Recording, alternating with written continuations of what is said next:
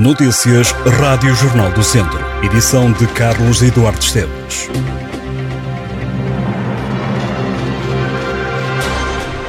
Cerca de 17% das 84 pessoas detidas este ano pela Polícia Judiciária pelo crime de incêndio florestal são reincidentes.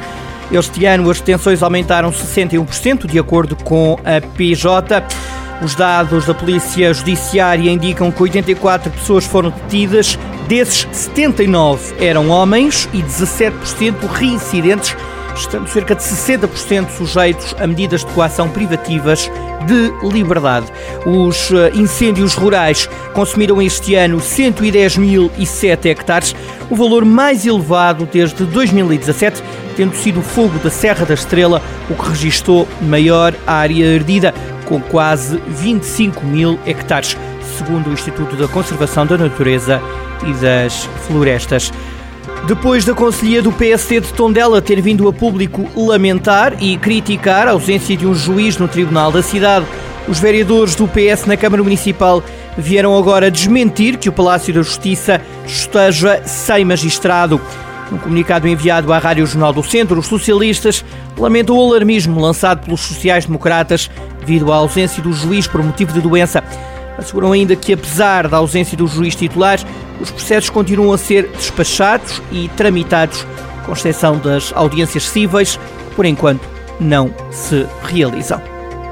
Nos últimos 15 dias, morreram no centro hospitalar Tondela Viseu três pessoas devido a complicações de saúde relacionadas com Covid-19. Entre os dias 10 e 24 de outubro, os médicos admitiram 34 infectados e deram alta a 23 pessoas. Uma morte ocorreu no dia 10 de outubro e duas no dia seguinte.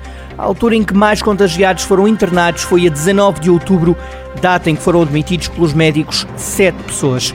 Já no que diz respeito às altas, foi a 14 de outubro que mais infectados abandonaram o hospital. Nesse dia tiveram alta quatro utentes. Nesta altura encontram-se internadas no hospital 25 pessoas, 22 delas em enfermaria e 3 nos cuidados intensivos. Arranca esta noite mais um Acolhe Viseu, a festa de recepção aos caloiros das três instituições de ensino superior da cidade de Viriato. O pavilhão multiusos é mais uma vez o palco da iniciativa, que decorre até sábado. O evento é organizado pela Federação Académica, abre hoje com a atuação de três tunas, a Tunadão 1998, a Estudantina e a Víria Tuna. Seguem-se Peter Sky, Jorge Guerreiro e André Flor. Esta quarta-feira o palco é de Johnny Beat, Cromos da Noite, Zé Ave Calhos e The Boss. No dia seguinte atuam Johnny Beat, Ivandro e Pérez. Na sexta-feira a animação estará a cargo de Kimono, Funk It Up e Vitor Pires. No sábado, para fechar, há concertos com Very Light, Wet Bad Gang e Chaninho. Os bilhetes terão custo entre os 7 e os 11 euros para alunos.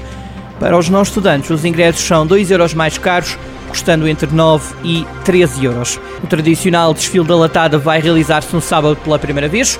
Até aqui acontecia sempre à terça-feira. Este ano a iniciativa vai decorrer no fim de semana para permitir a participação das famílias e causar menos transtorno no trânsito da cidade. O desfile da latada manterá o mesmo percurso, começa no Fontelo e vai terminar junto ao Espelho de Água, no recinto da Feira de São Mateus. Há mais um gesto de fair play a marcar o futebol distrital, neste caso nas camadas jovens. Tudo aconteceu no jogo que opôs o Lusitano Vilmoinhos e o Ranhados, no escalão de sub-11. O jovem jogador do Lusitano Vilmoinhos, Simão Correia, ao perceber que o adversário ia entrar em campo com mais um jogador do que é permitido, depois do intervalo, foi alertar o árbitro do jogo, Ruben Miranda. O árbitro reconheceu o gesto de fair play e desportivismo e mostrou cartão branco ao jogador do Lusitano. A equipa Trambela acabaria por ser derrotada por 4-1 pelo Ranhados na primeira jornada do Grupo C do Campeonato Distrital Sub-11 que aconteceu no campo de futebol de 7 do Fontelo. Estas e outras notícias em jornaldocentro.pt